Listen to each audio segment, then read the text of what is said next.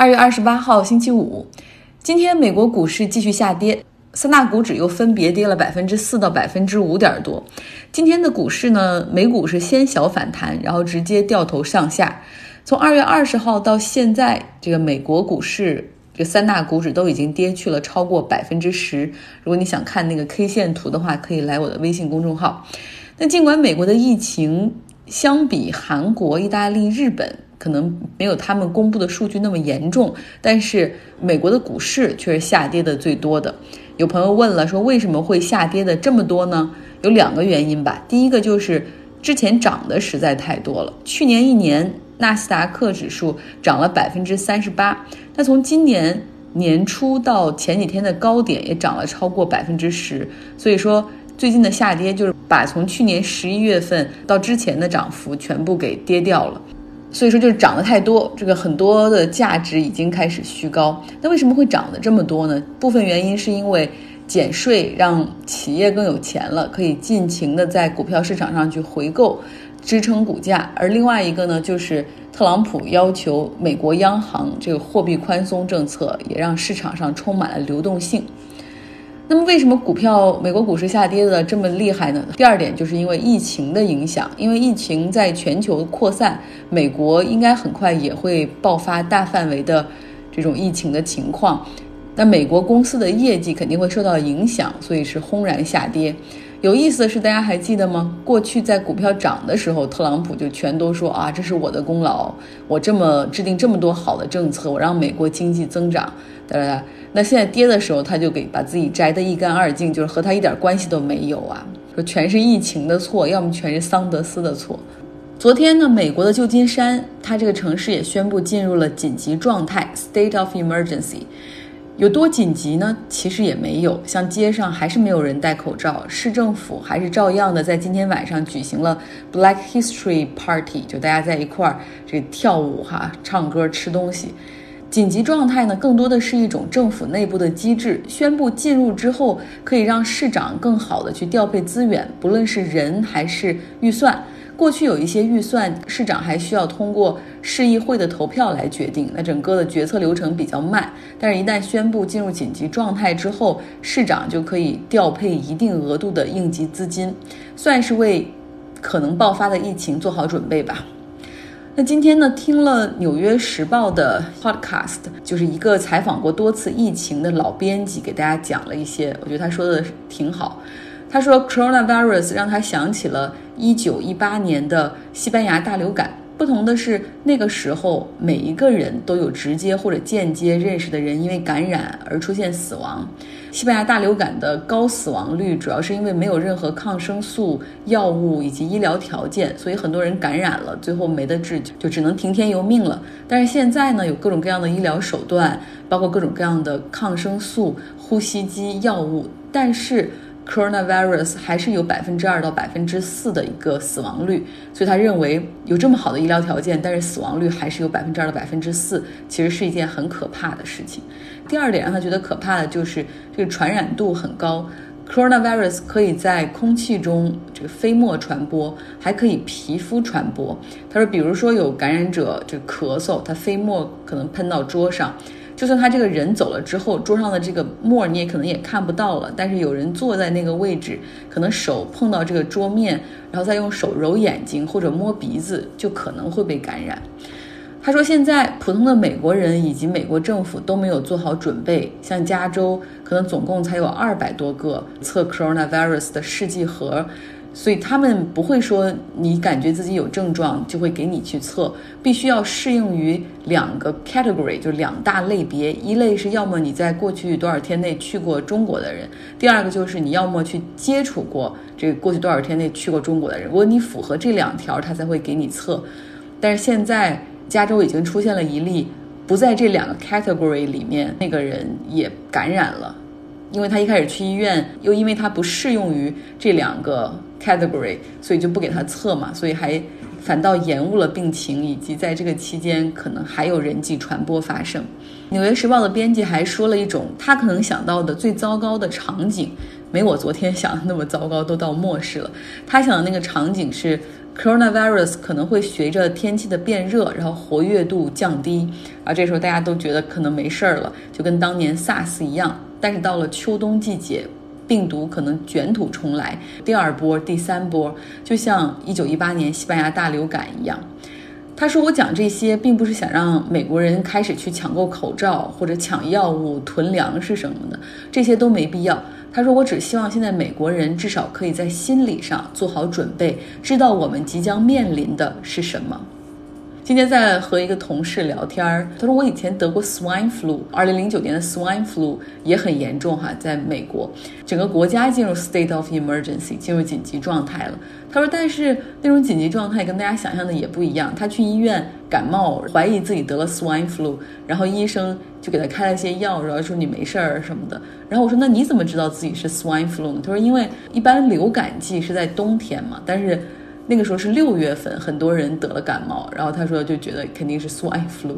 归根到底讲这个故事的原因，就想告诉大家，在美国好多，包括医生啊或者政府，他们其实有的时候是希望把大事化小，并不想造成公众的那种恐慌。同时，因为医疗太贵了，所以也不会建议说给每一个人都做细致的检查。就如果真的要给每个人做治疗的话，也不可能给所有人像我们国家那样免费哈。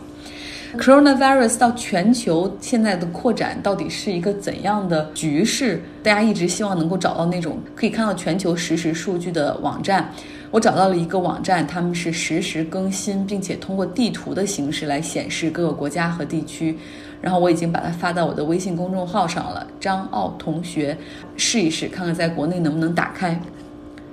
接下来说，印度德里地区的种族冲突已经进入到了第七天，死亡人数上升到了三十八人。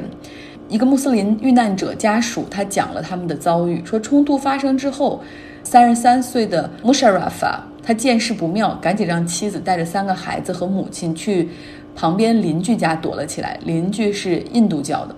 那他担心呢，自己家的房屋被烧毁或者被抢，选择留在房间里。虽然家里并没有什么值钱的东西，因为他也就是靠蹬这个三轮车来养活一家人。他藏到木柜里，结果呢，后来有二十多个印度教徒冲入他的房子，把他揪出来，拳打脚踢。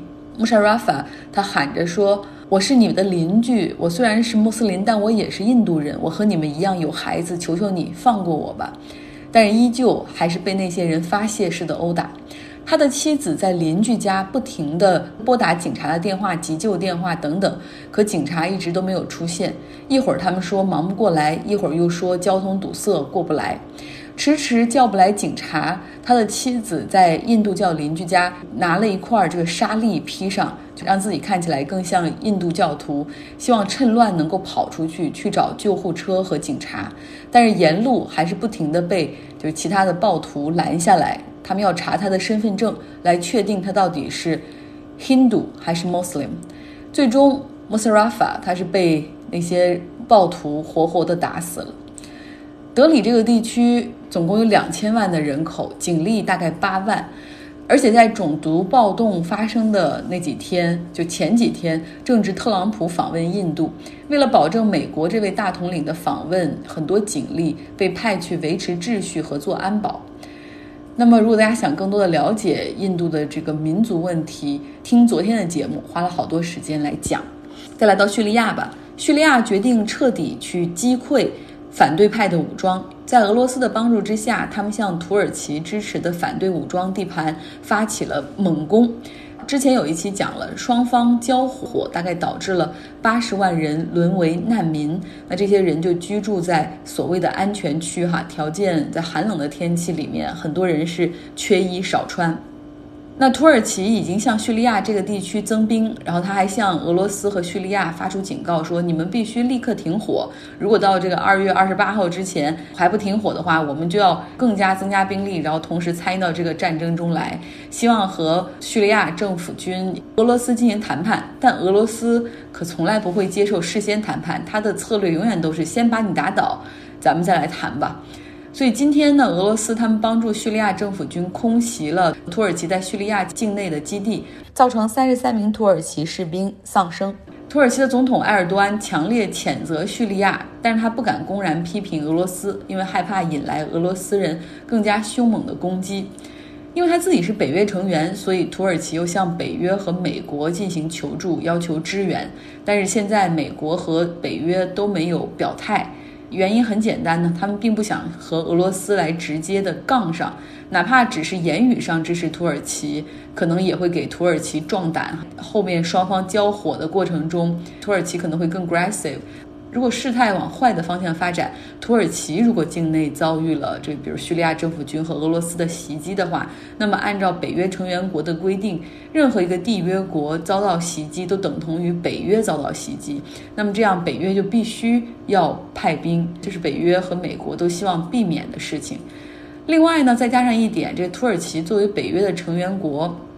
之前也并不怎么守北约的规矩，而且还给北约最近上了一次眼药，就是他们公然违反了北约武器装备统一型号、统一标准的要求，擅自购买了俄罗斯的武器。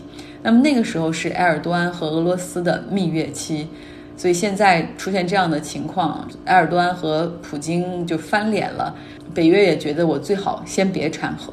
孙正义投资的 OYO，大家还记得吧？印度小伙有那个中文名字李泰熙创办的。除了在亚洲扩展之外，他们还来到了美国，指定的目标是希望达到十万间酒店房间。他们招了大量的地面销售，希望去说服一些经济型的汽车旅馆加入到 OYO 的平台上去。结果呢，就是因为它这个平台在商业模式上就是大量的补贴，目前是有问题的。除了烧钱之外，别无选择哈。那现在就开始裁员了，承认去年在美国市场亏了五千万美元，软银给 OYO 总共投了十五亿美元。那目前呢，OYO 的公司估值是一百亿美元。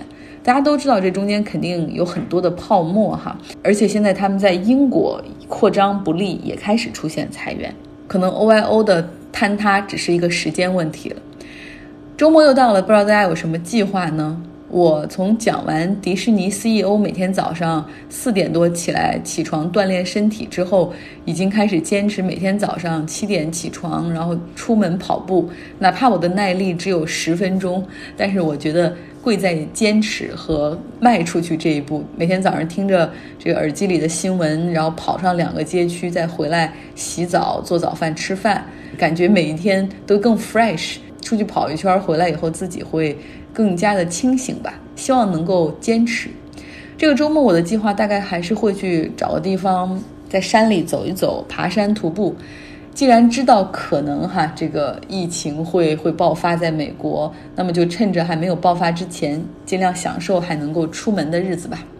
祝大家周末愉快！